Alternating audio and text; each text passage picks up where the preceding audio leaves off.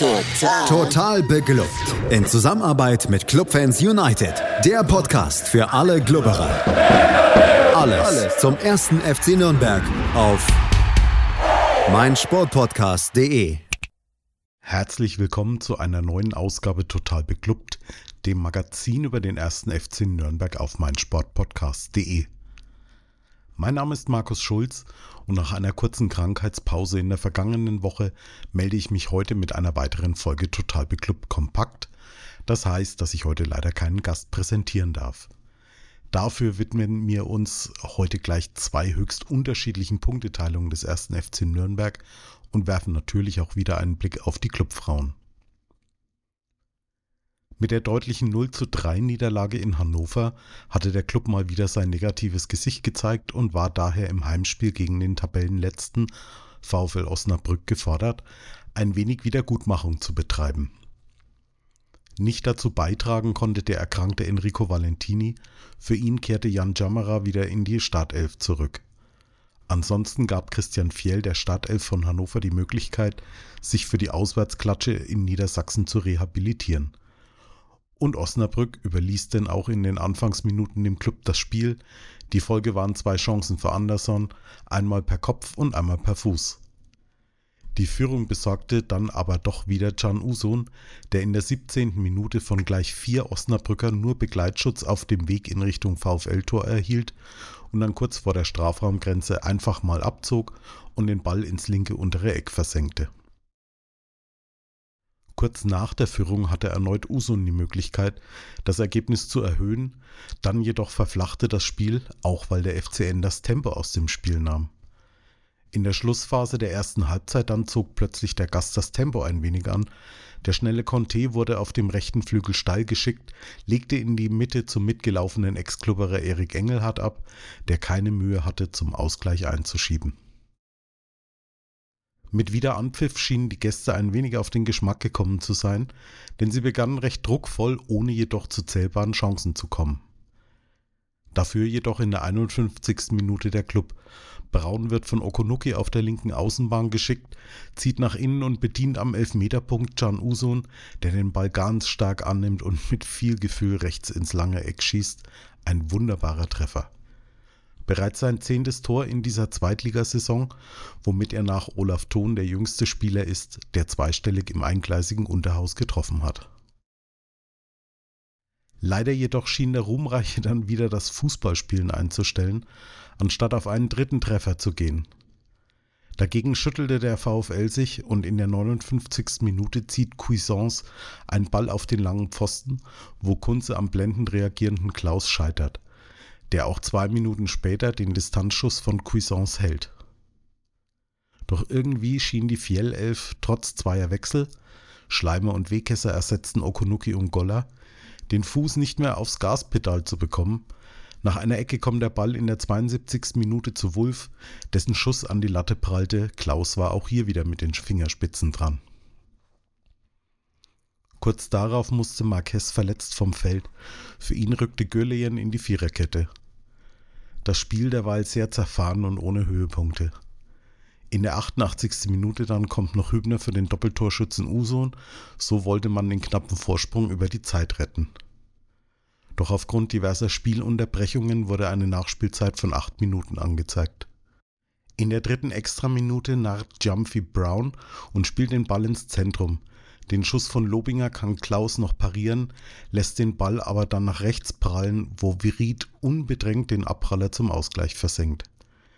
Fehler hier in der Entstehung bei Brown, der Jumpy nicht am Zentrumspass hindert, vor allem aber bei Gürlian, der beim Schuss von Lobinger Vried in seinem Rücken ziehen lässt, zwar hatte der Club Sekunden vor Schluss noch eine schöne Gelegenheit, als Schleimer aufs Tor schießt, doch Conte kratzt das Leder noch von der Linie und damit sichert sich der VfL Osnabrück nicht unverdient einen Zähler.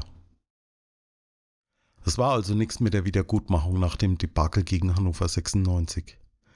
Die Frage, die sich mir da vor allem stellt, ist, wieso stellt der erste FC Nürnberg nach Führung immer wieder das Fußballspielen ein, anstatt gegen einen angenockten Gegner die Entscheidung zu suchen? Und die immer wiederkehrenden individuellen Aussetzer, die ziehen sich auch schon durch die gesamte Saison. Das sollte doch Warnung genug sein, dass es viel zu riskant ist, eine knappe Führung irgendwie über die Zeit schaukeln zu wollen. Also wollte man es dann vergangenen Freitag beim SVW in Wiesbaden besser machen.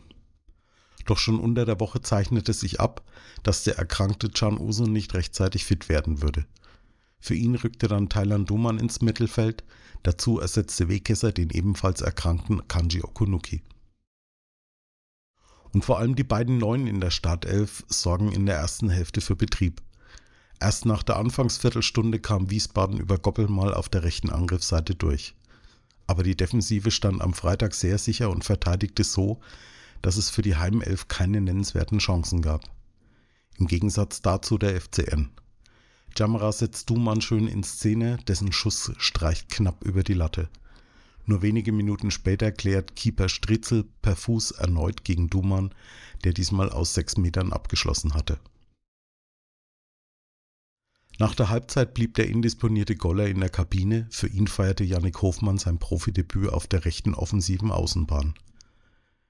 Die erste Szene gehört dann jedoch den Hausherrn. Klaus rettete aber gegen Goppel. Danach flogen dann die derzeit obligatorischen Tennisbälle und sorgten für eine längere Unterbrechung. Leider blieb es nicht bei den Filzkugeln, es flogen wohl auch einige mit irgendetwas gefüllten Plastikbeutel. Ich kann nur hoffen, dass es sich wirklich nur um die kolportierte Farbe handelte und nichts anderes war. Doch die Unterbrechung tat dem Club nicht gut. Anders kann ich es mir nicht erklären, wieso Klaus einen solch schlechten Ball auf Flick spielt, der diesen nicht kontrollieren kann sehr zur Freude von Ptayin, der das Leder zur 1 zu 0 Führung der Hausherren versenkt. Der FCN schüttelte sich und drängte auf den Ausgleich. In der 70. Minute war es dann soweit. Nach einer Folge von vier Ecken flankt Weggesser vor den Kasten, wo Ivan Marquez das Leder unhaltbar für den Keeper mit dem Kopf in die Maschen setzt. Kurz nach dem Ausgleich leistete sich Klaus erneut einen solchen Fehler im Spielaufbau, doch diesmal kann Ptayin das nicht nutzen. Stattdessen legt Jamra den Ball prima in den Lauf von Wegesser, der aber das 1 zu 1 gegen Keeper Stritzel verliert. In der Folge versucht der FCN noch alles, bringt erst Schleimer für Wegesser, später noch Kanya für Anderson und Hangbo für Duman. Für Joseph Hangbo war es der erste Einsatz seit seinem Adduktorenabriss. In der 85. Minute dann kann sich Schleimer im Strafraum durchsetzen, bringt den Ball auch an Stritzel vorbei, doch Mockenhaupt kann noch vor der Linie mit der Brust retten. In der Nachspielzeit dann zirkelt der Ex-Klubberer Robin Häuser einen Freistoß auf den Kopf von Ptayin, aber Klaus kann den Ball abfangen.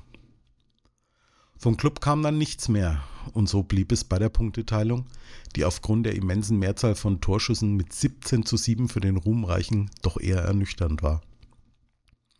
Doch man muss konstatieren, dass der 1. FC Nürnberg doch ein anderes Bild abgegeben hat als in der Vorwoche daheim gegen Osnabrück. Und das, obwohl man auf Okunuki und Usun verzichten musste.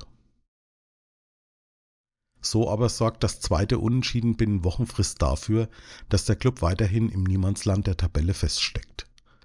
Zwar hat man acht Punkte Vorsprung auf den nächsten Gegner aus Kaiserslautern auf dem Abstiegsrelegationsrang, aber auch acht Punkte Rückstand auf den Hamburger SV auf Rang 3. Wenn man die Ergebnisse der letzten beiden Spieltage betrachtet, dann hätte man mit zwei Siegen da noch ein wenig vorne ranschleichen können. Aber mit diesen wechselhaften Leistungen wäre das vielleicht auch ein wenig vermessen. Nun wartet also am Sonntag der erste FC Kaiserslautern zum Duell der Altmeister. Und wie schon vor dem Pokalspiel im Herbst haben die Pfälzer personell ein wenig rotiert, denn am Dienstagabend wurde Trainer Dimitrios Gramotzis beurlaubt, pünktlich vor dem Spiel im Max-Morlock-Stadion. Damit reagierten sie auf die Serie von fünf Niederlagen in den letzten sechs Spielen und dem Absturz auf den Abstiegsrelegationsplatz. Da half dann wohl auch das Erreichen des Halbfinals im DFB-Pokal nicht weiter. Als neuer Coach wurde heute ein junges und unverbrauchtes Trainertalent vorgestellt. Nein, Spaß beiseite. Einer der erfahrensten Trainer in Deutschland überhaupt, nämlich kein geringerer als der 70-jährige Friedhelm Funkel. Ob das ein gutes oder schlechtes Zeichen ist, das werden wir wohl erst am Sonntag um circa halb vier wissen.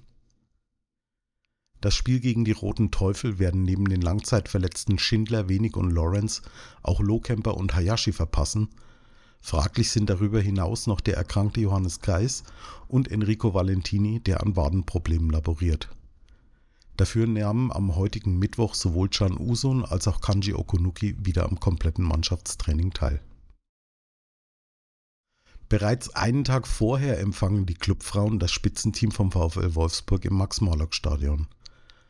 Auf dem Papier eine nicht gerade aussichtsreiche Partie, doch zeigte man ja bereits beim Hinspiel in Wolfsburg eine mehr als ansprechende Leistung und verlor lediglich durch einen irregulären Treffer knapp mit 0 zu 1.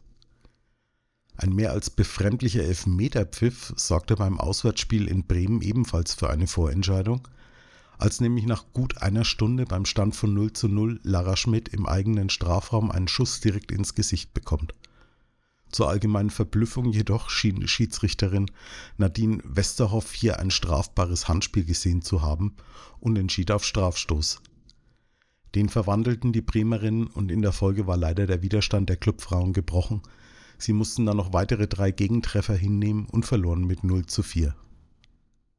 Nicht die erste krasse Fehlentscheidung gegen die Clubfrauen in dieser Saison, aber auch schon von anderen Vereinen gab es in dieser Spielzeit viel Kritik an den Schiedsrichterinnenleistungen.